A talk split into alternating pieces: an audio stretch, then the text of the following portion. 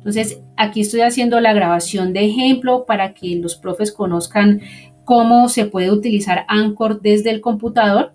Aquí, por ejemplo,